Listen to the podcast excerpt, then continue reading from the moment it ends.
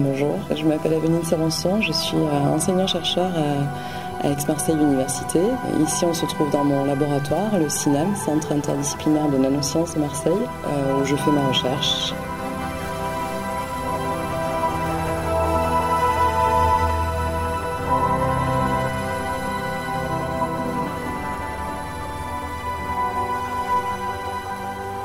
Quand j'étais euh, adolescente, on va dire, j'avais envie de faire de la recherche pour sauver le monde, comme beaucoup d'adolescents.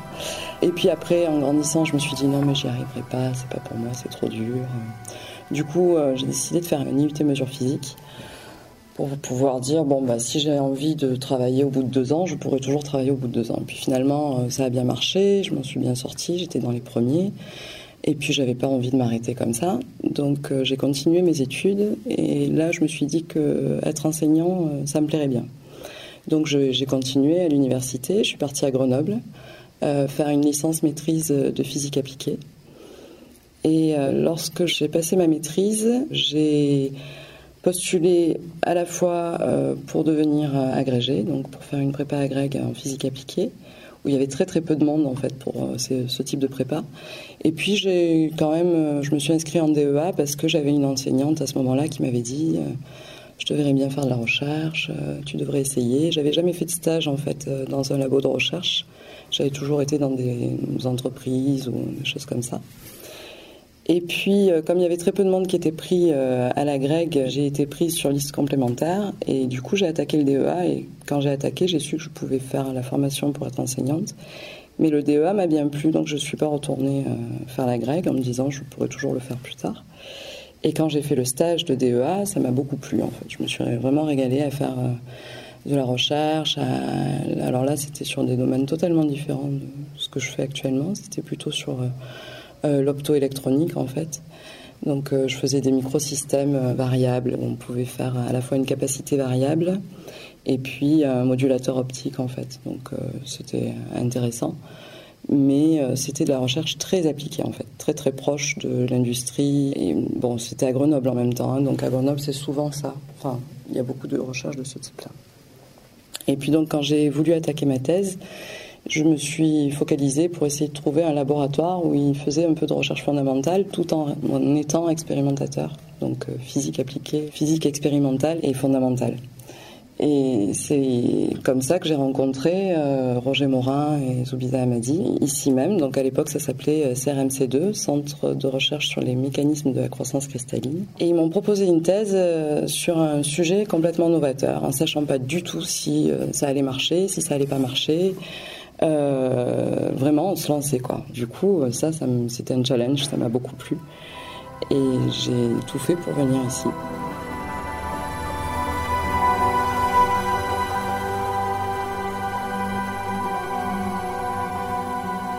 Alors, euh, le CINAM, c'est un laboratoire qui a été créé avec la fusion de plusieurs laboratoires. Ici, c'était le Centre de recherche sur les mécanismes de la croissance cristalline. Donc c'était beaucoup de physiciens, de physiciens des matériaux qui travaillaient dans ce labo. Il y a eu une première fusion qui a été faite, je crois, en 2004 avec le GPEC, alors groupe de physique sur les états condensés. Donc eux, ils travaillaient déjà beaucoup plus que nous sur la partie euh, observation, imagerie euh, à l'échelle nanométrique. Euh, il y avait des gens comme Salvan, Philippe Dumas, qui étaient vraiment spécialistes, qui avaient travaillé avec les plus grands de la microscopie en champ proche à IBM. Du coup, euh, cette fusion s'est déjà bien tournée vers les nanosciences. Ça a permis de, grouper vraiment le savoir-faire des deux, labos. Et puis dernièrement, en 2007, on a fusionné avec euh, le GECOM, donc c'est un groupe de chimie qui, eux, travaillent beaucoup sur euh, des protéines ou sur des vecteurs de médicaments, en fait, des systèmes avec les cœurs et des emballages, en fait, autour, qui sont tout petits c'est relatif, mais ça doit faire la dizaine de nanomètres ou quelque chose comme ça. Et c'est ce qui va être utilisé comme vecteur de médicaments, par exemple, pour aller soigner le cancer à un endroit donné ou ce genre de choses. Donc, euh, eux, c'est pareil, ils font plutôt la partie synthèse de molécules, fonctionnalisation de certaines protéines, de certaines molécules. Ils sont vraiment sur la partie chimie. Et du coup, euh, se retrouver avec nous euh, dans un laboratoire de physique, ça leur permet quand même d'avoir l'aspect euh, observation structurale, euh, caractéristiques physiques de leurs objets. Euh, enfin voilà. Du coup, euh, bon, c'est pas encore complètement effectif parce qu'il faut arriver à trouver un langage commun. C'est pas du tout facile. On n'a pas les mêmes euh, formations et pas les mêmes langages ou les mêmes mots pour désigner les mêmes phénomènes. J'ai un exemple en tête. Par exemple, un chimiste parlera de polarisation de molécules un physicien parlera euh, du potentiel appliqué à une particule. Du coup, à un moment donné, il faut euh, savoir de quoi on parle. Est-ce qu'on parle de la même chose? Est-ce qu'il y a des choses en plus dans leurs termes que nous, on ne comprend pas ou euh, qu'on n'a pas? Enfin, voilà. Donc il faut vraiment arriver à se faire un langage commun et à comprendre ce que racontent les autres pour pouvoir interagir. Sinon, si on n'a pas les mêmes langages, on n'y arrive pas. Quoi. Et ça, c'est pas du tout évident en fait. Ça fait déjà 5 ans qu'on est ensemble, euh, je commence à comprendre un petit peu ce qu'ils font. un petit peu. Mais euh, on est loin encore de travailler vraiment euh, complètement ensemble. Je parle des chimistes principalement. Et des biologistes, parce qu'on travaille aussi un petit peu avec des biologistes. Mais il n'y en a pas au labo. au labo, essentiellement, c'est des biophysiciens, c'est-à-dire des gens qui font de la physique et qui travaillent avec des objets biologiques parce qu'ils sont déjà allés dans des labos de biologie. voilà. Personnellement, par exemple, je travaille sur un sujet où on est censé faire de la détection de molécules uniques pour, euh, à l'arrivée, au final, faire de la translocation d'ADN pour faire le séquençage de l'ADN. Donc là, l'ADN, par exemple, moi, j'y connais rien. Je sais qu'il y a euh, quatre paires de bases. voilà. Si on arrive à faire le séquençage, grosso modo, ça serait dire euh, on lit l'alphabet de, de, l'ADN. Mais après, j'en sais pas plus je ne sais pas comment on peut fabriquer de l'ADN. Euh, voilà, je sais juste que je peux l'utiliser et dans quelles conditions je peux l'utiliser.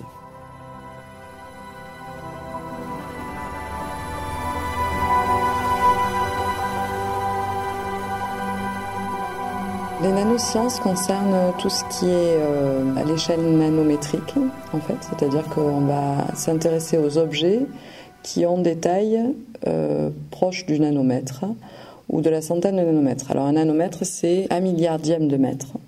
C'est-à-dire que si on prend un cheveu, par exemple, il fait en général entre 10 et 100 micromètres. C'est-à-dire qu'on prend un millimètre en le coupant 100 et on obtient la taille d'un cheveu. Si on prend ce cheveu et qu'on le coupe en 10 000, on va obtenir le nanomètre. Et les objets que l'on manipule, que l'on observe ou auxquels on s'intéresse dans le laboratoire ont tous des tailles a priori nanométriques, au moins sur une dimension. On s'intéresse tous à des objets qui sont euh, sur ces dimensions-là et qui peuvent avoir alors soit des propriétés chimiques, soit des propriétés physiques euh, intéressantes ou pertinentes. Donc forcément, qu'on soit biologiste, chimiste ou physicien, on peut travailler dans les nanosciences. Et du coup, c'est un laboratoire interdisciplinaire pour ces raisons-là.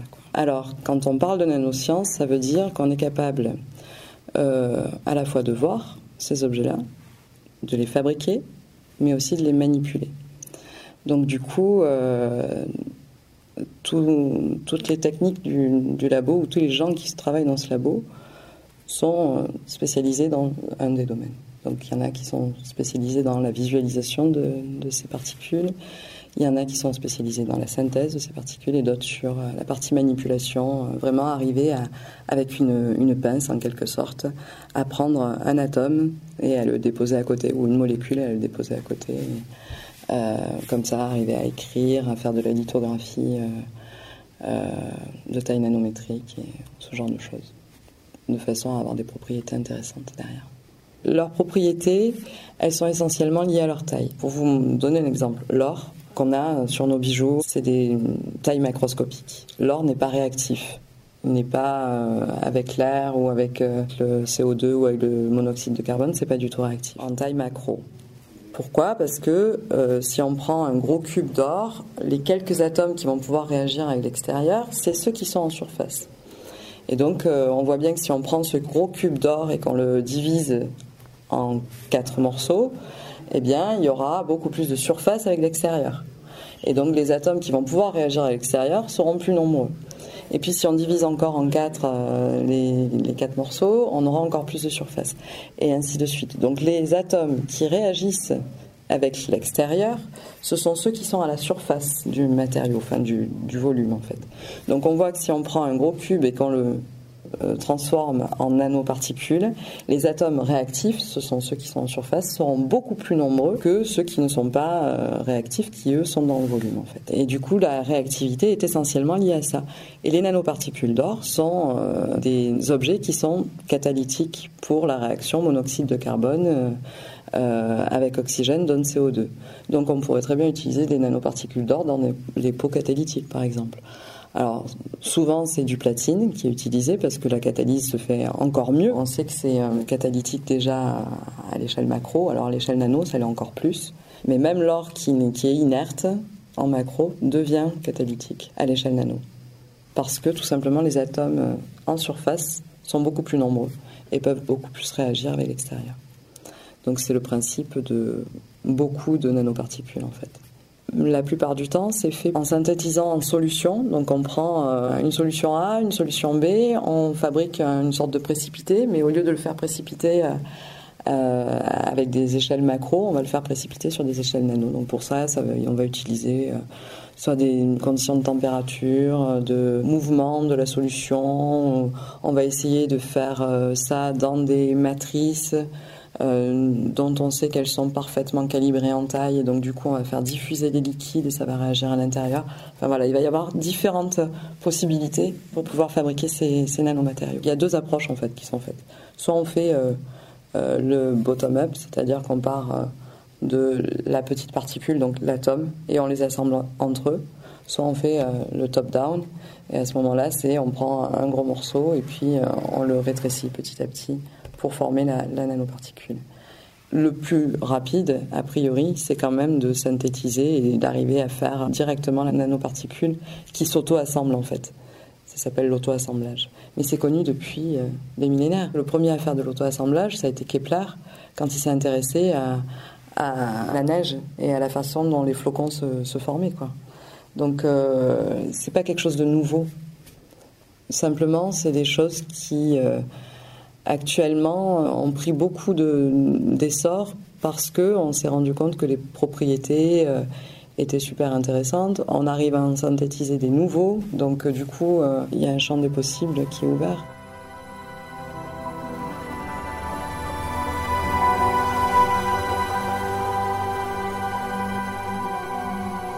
Synthèse de nouveaux matériaux, synthèse de nanoparticules, dit fabrication de nouveaux matériaux avec des propriétés nouvelles.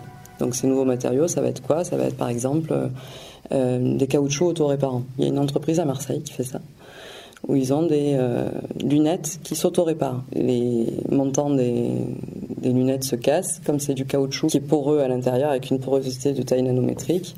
Les liaisons hydrogènes se se recombinent euh, après cassure et donc ça se répare seul. Donc ça c'est des propriétés de certains nanomatériaux. Du coup ça va toucher voilà les lunettes, ça va toucher euh, euh, les raquettes de tennis.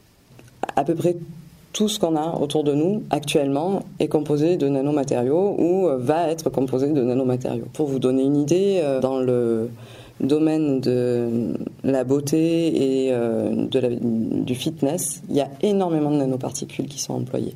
Alors je vous dirais pas que je suis pour l'utilisation de ces nanoparticules à outrance, bien au contraire, notamment dans des domaines où euh, on sait que les nanoparticules sont rejetées au bout de quelques temps dans la nature et qu'on on sait qu'elles sont très réactives. Donc forcément, ça va, avoir, ça va avoir un impact sur la nature et sur l'environnement. Dans le fitness, il y a des chaussettes, par exemple, qui ne puent pas. Donc euh, des chaussettes qui contiennent des nanoparticules d'argent, puisque l'argent est antibactérien, on le sait depuis très longtemps. Évidemment, sous forme de nanoparticules, ça va réagir encore plus puisque euh, la superficie des nanoparticules en contact avec l'extérieur, avec très très peu d'argent, est immense en fait. Donc du coup, euh, c'est vrai que ces chaussettes ne sentent pas quand elles ont été portées 5 euh, ou 6 fois. Mais au bout de 5 ou 6 fois, elles sont passées aussi 5 ou 6 fois au lavage et ces nanoparticules sont parties dans les eaux de, de rivière. Donc voilà, Là, euh, on sait que c'est antibactérien, donc euh, ces nanoparticules se retrouvent dans les rivières après. Et le développement de la faune des rivières n'est pas forcément euh, très bon s'il y a des nanoparticules d'argent. Voilà, il y a effectivement beaucoup d'applications, beaucoup d'applications qui ne sont pas forcément toutes positives ou toutes faites à bon escient. Il se trouve que c'est là qu'il y a l'argent et que c'est là que les industriels mettent le paquet pour, pour l'utilisation de ces nanoparticules. Au niveau de, de, la beauté, il y a des nanoparticules dans les crèmes solaires, beaucoup. Il y a des nanoparticules dans les dentifrices, dans les euh, déodorants, ce genre de choses. Et donc ça, c'est pareil. On sait que les nanoparticules passent les, les barrières, euh, franchissent les, barrières euh, de la peau et parfois même si elles sont inférieures à 80 nanomètres, à une barrière pulmonaire. Et on sait que c'est très réactif. Donc, est-ce que c'est bien d'employer ce type de choses dans les produits de beauté? Voilà. On peut se poser la question. Nous, en tant que scientifiques, dans les laboratoires, on essaye de faire connaître aux gens ce genre de choses, ce genre de pratiques, tout en disant euh, il y a des choses qui sont par contre extrêmement positives et travailler dans ce domaine-là au niveau de la recherche peut apporter des choses très positives, notamment sur le traitement des cancers par exemple. Euh, aller cibler euh, la cellule malade avec des vecteurs de taille nanométrique qui disent ok je vais aller sur cette cellule particulièrement et je vais pouvoir délivrer du coup des médicaments qui normalement serait trop toxique ingurgité en grosse quantité. Et là, parce que c'est ciblé, parce qu'il y a euh, juste la dose qu'il faut pour la cellule, on est sûr de soigner euh, la, personne euh, malade et correctement. Donc de plus en plus, on voit ce type de choses apparaître dans les traitements anticancéreux. Et ça, c'est positif, a priori. Enfin, je vois mal quelqu'un qui me dirait que c'est inintéressant. Au niveau d'autres types d'applications, il y a effectivement la microélectronique aussi. Donc là, vous avez dû déjà entendre parler, j'imagine, de la loi de Moore, où ils disent que la taille des composants microélectroniques diminue, et donc euh, le coût du composant microélectronique diminue aussi au fur et à mesure, euh, et euh, sa capacité augmente exponentiellement avec le temps.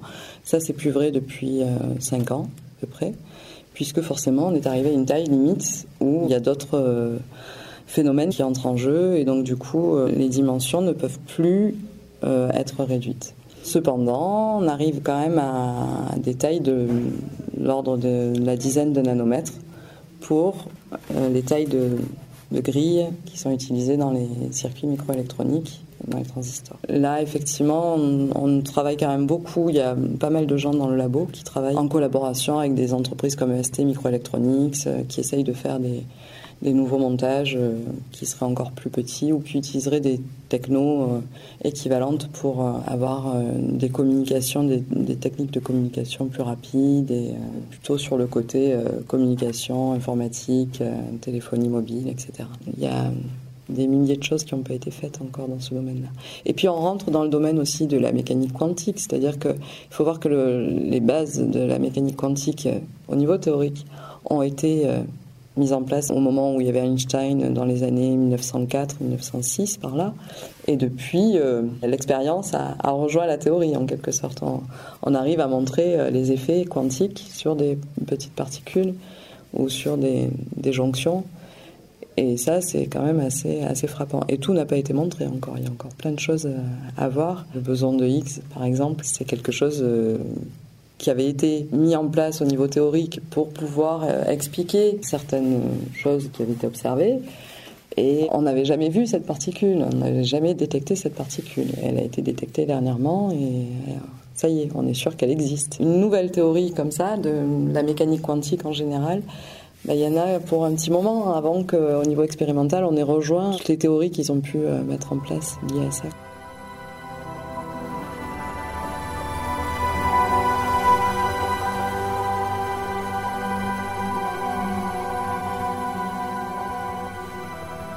J'ai pu faire euh, mes trois ans de thèse sur le sujet que j'avais choisi. Alors ce sujet, c'était source ponctuelle d'ion à structure coaxiale.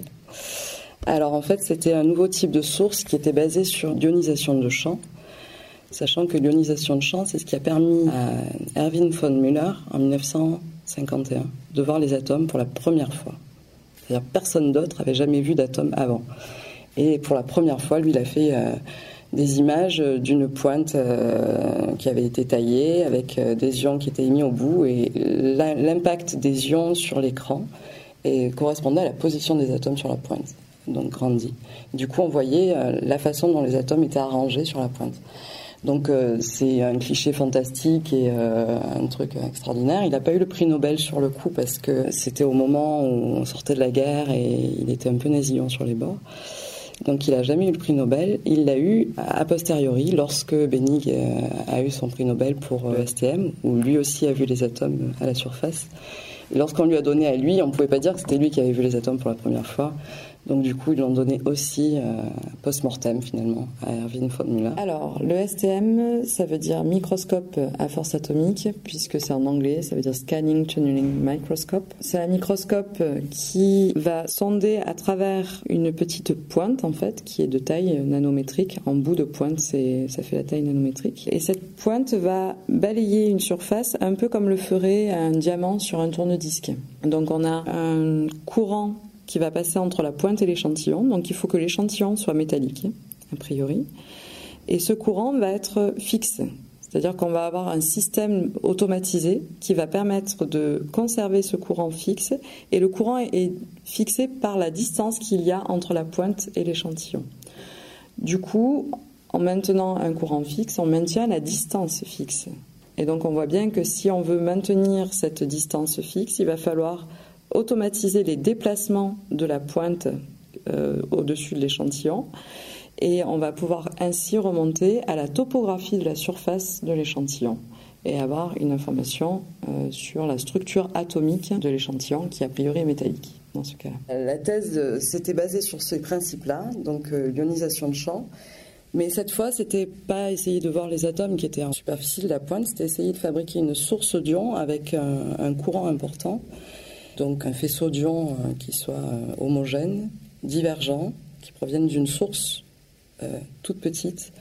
Et du coup, avec ça, on peut essayer de, créer un faisceau dit cohérent. Et du coup, avoir plein d'applications liées à ça. Les applications, ça peut être aussi bien de l'imagerie que intégrer ces sources dans des faisceaux d'ions focalisés de façon à faire des, des de taille nanométrique. Enfin voilà, donc on était vraiment sur un domaine un peu chaud.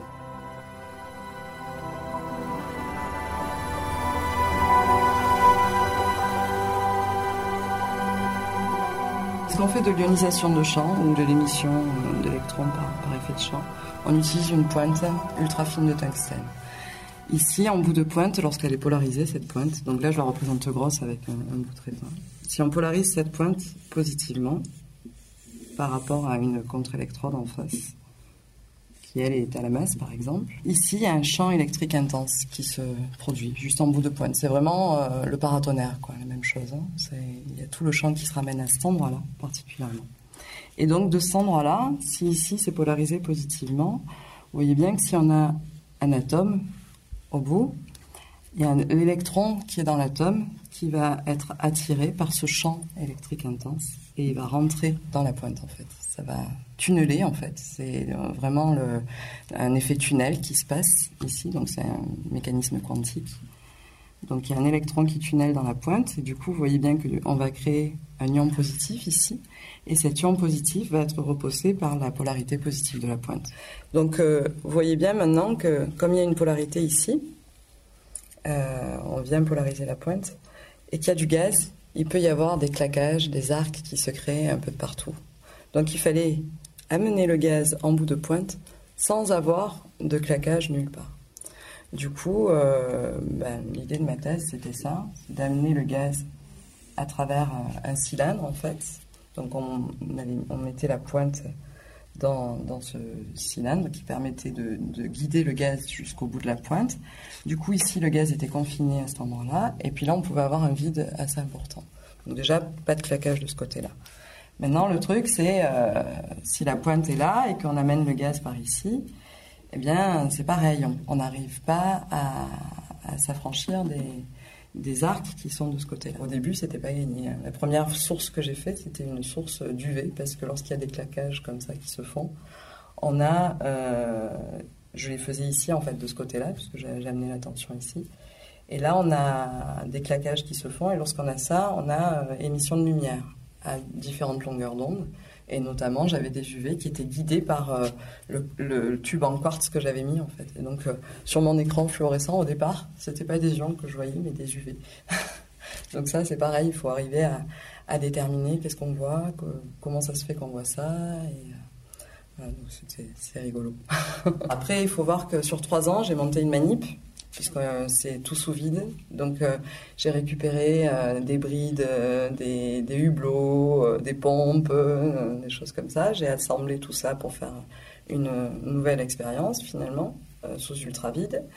Après, une fois que j'avais mon montage, j'ai commencé les premiers essais. Donc ça, c'était lors de la deuxième année. Là, j'ai vu les UV. je me suis rendu compte qu'il fallait essayer de faire ça de ce côté-là, du côté ultra vide. À ce moment-là, euh, il fallait faire euh, tout un montage euh, de micromécanique. Donc, j'ai travaillé avec le micromécanicien du laboratoire. enfin bon, tout ça, ça prend du temps. Dès qu'on a de la physique expérimentale et des verrous expérimentaux comme ça, ça prend du temps de les résoudre parce que il faut déjà réfléchir au bon montage, aller voir les personnes qui, correspondent pour, pour pouvoir faire les modifications, tout ça. Et euh, du coup, la deuxième année, j'ai réussi à faire euh, le montage qui correspondait à peu près. Puis la troisième année, j'ai caractérisé la source euh, et j'ai écrit le manuscrit. Donc voilà, ça va très vite, trois ans, ça passe très très vite. Et en même temps, après coup, quand on est enseignant-chercheur, on se dit on a que le temps de faire ça en thèse, c'est fabuleux. C'est vraiment un temps extraordinaire. Ces trois ans-là, c'est un, super souvenir, je pense, pour beaucoup de gens qui ont fait, qui ont fait une thèse.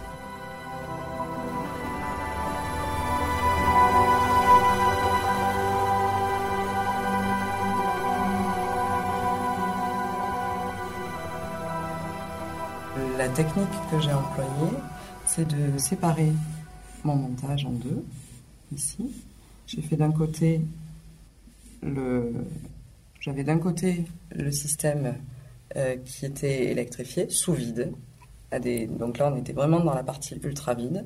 Et puis de ce côté-là, j'avais un autre tuyau où là, on était à pression euh, plus élevée. Et donc là, il n'y avait plus du tout d'amener de tension, là où il y avait la pression élevée donc plus de claquage. Et on a résolu tous les problèmes pour, euh, pour pouvoir arriver à faire ce genre de choses. Et donc si on arrive à amener suffisamment de gaz ici autour, on peut imaginer avoir un faisceau d'ion euh, extrêmement intense et qui provient tout du même point, c'est-à-dire du bout de la pointe et produit à la même énergie puisqu'on fixe l'énergie ici.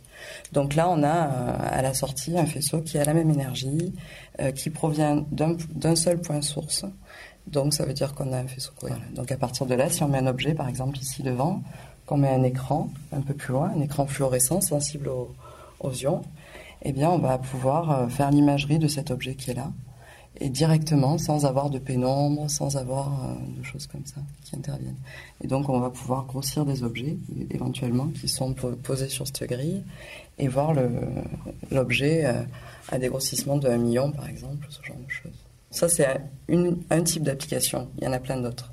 C'est-à-dire qu'à partir du moment où on a un faisceau d'ion ici, euh, qui est divergent, donc ça veut dire qu'il va partir avec un certain angle ici. Après, on peut le faire refocaliser à un endroit sur une surface. Et ici, on a un faisceau d'ion à une énergie assez élevée. On peut monter ici éventuellement même l'énergie si on veut. Et du coup, si on a une surface ici, on peut l'usiner sur des dimensions correspondent à la focalisation du point ici et qui théoriquement peut correspondre à la, taille du point source qui est ici. Donc du coup, on peut faire des, des scies euh, de taille euh, euh, plus petite que le nanomètre, quoi, si on veut. Ça peut être tout. Ce qu'il y a, c'est qu'on est sous vide. Donc ça veut dire qu'il faut que ça supporte le passage en vide. du coup, a priori, les objets biologiques, c'est pas forcément bienvenu. Maintenant, euh, suivant les manips, on, peut arriver à monter un petit peu en pression, au moins localement. Donc ça s'appelle des microscopes euh, environnementaux. Et à ce moment-là, on peut arriver à, imager aussi euh, un peu tout ce qu'on veut. Donc voilà, du coup, euh, j'ai fait trois ans où je me suis régalée, j'ai vu des choses nouvelles, j'étais la première à les voir au monde, euh, donc ça c'était vraiment quelque chose qui, m'a beaucoup motivée. Comment éviter les arcs, euh, comment faire en sorte d'apporter autant de gaz autour de la pointe, tout en maintenant un vide important de l'autre côté pour pouvoir, pour que les ions puissent se propager. Il y avait plein de petits verrous technologiques à, régler finalement, et qui se sont réglés au fur et à mesure de ma thèse. Donc euh, au départ, euh, j'avais pas forcément les, bonnes caractéristiques et puis petit à petit, euh, j'ai amélioré le, montage et actuellement, elle fonctionne sur le principe au moins de ce que j'avais mis au départ. Mes directeurs de thèse, lorsque la manip a marché, que ça a donné des résultats, ont hésité entre breveter le truc ou euh, écrire une pubie parce que écrire une pubie c'est quand même beaucoup plus rapide. Euh, moi ça me servait euh, pour pour pouvoir derrière postuler pour aller sur des, concours de maître de conf ou ce genre de choses. Et donc du coup on a fait une publication, chose que tout le monde m'a reproché derrière. parce que le brevet quand même sur des trucs comme ça, ça peut être intéressant. Parce qu'effectivement, elle est utilisée dans, plein de domaines maintenant, cette source-là. Et elle, a des caractéristiques qui sont phénoménales.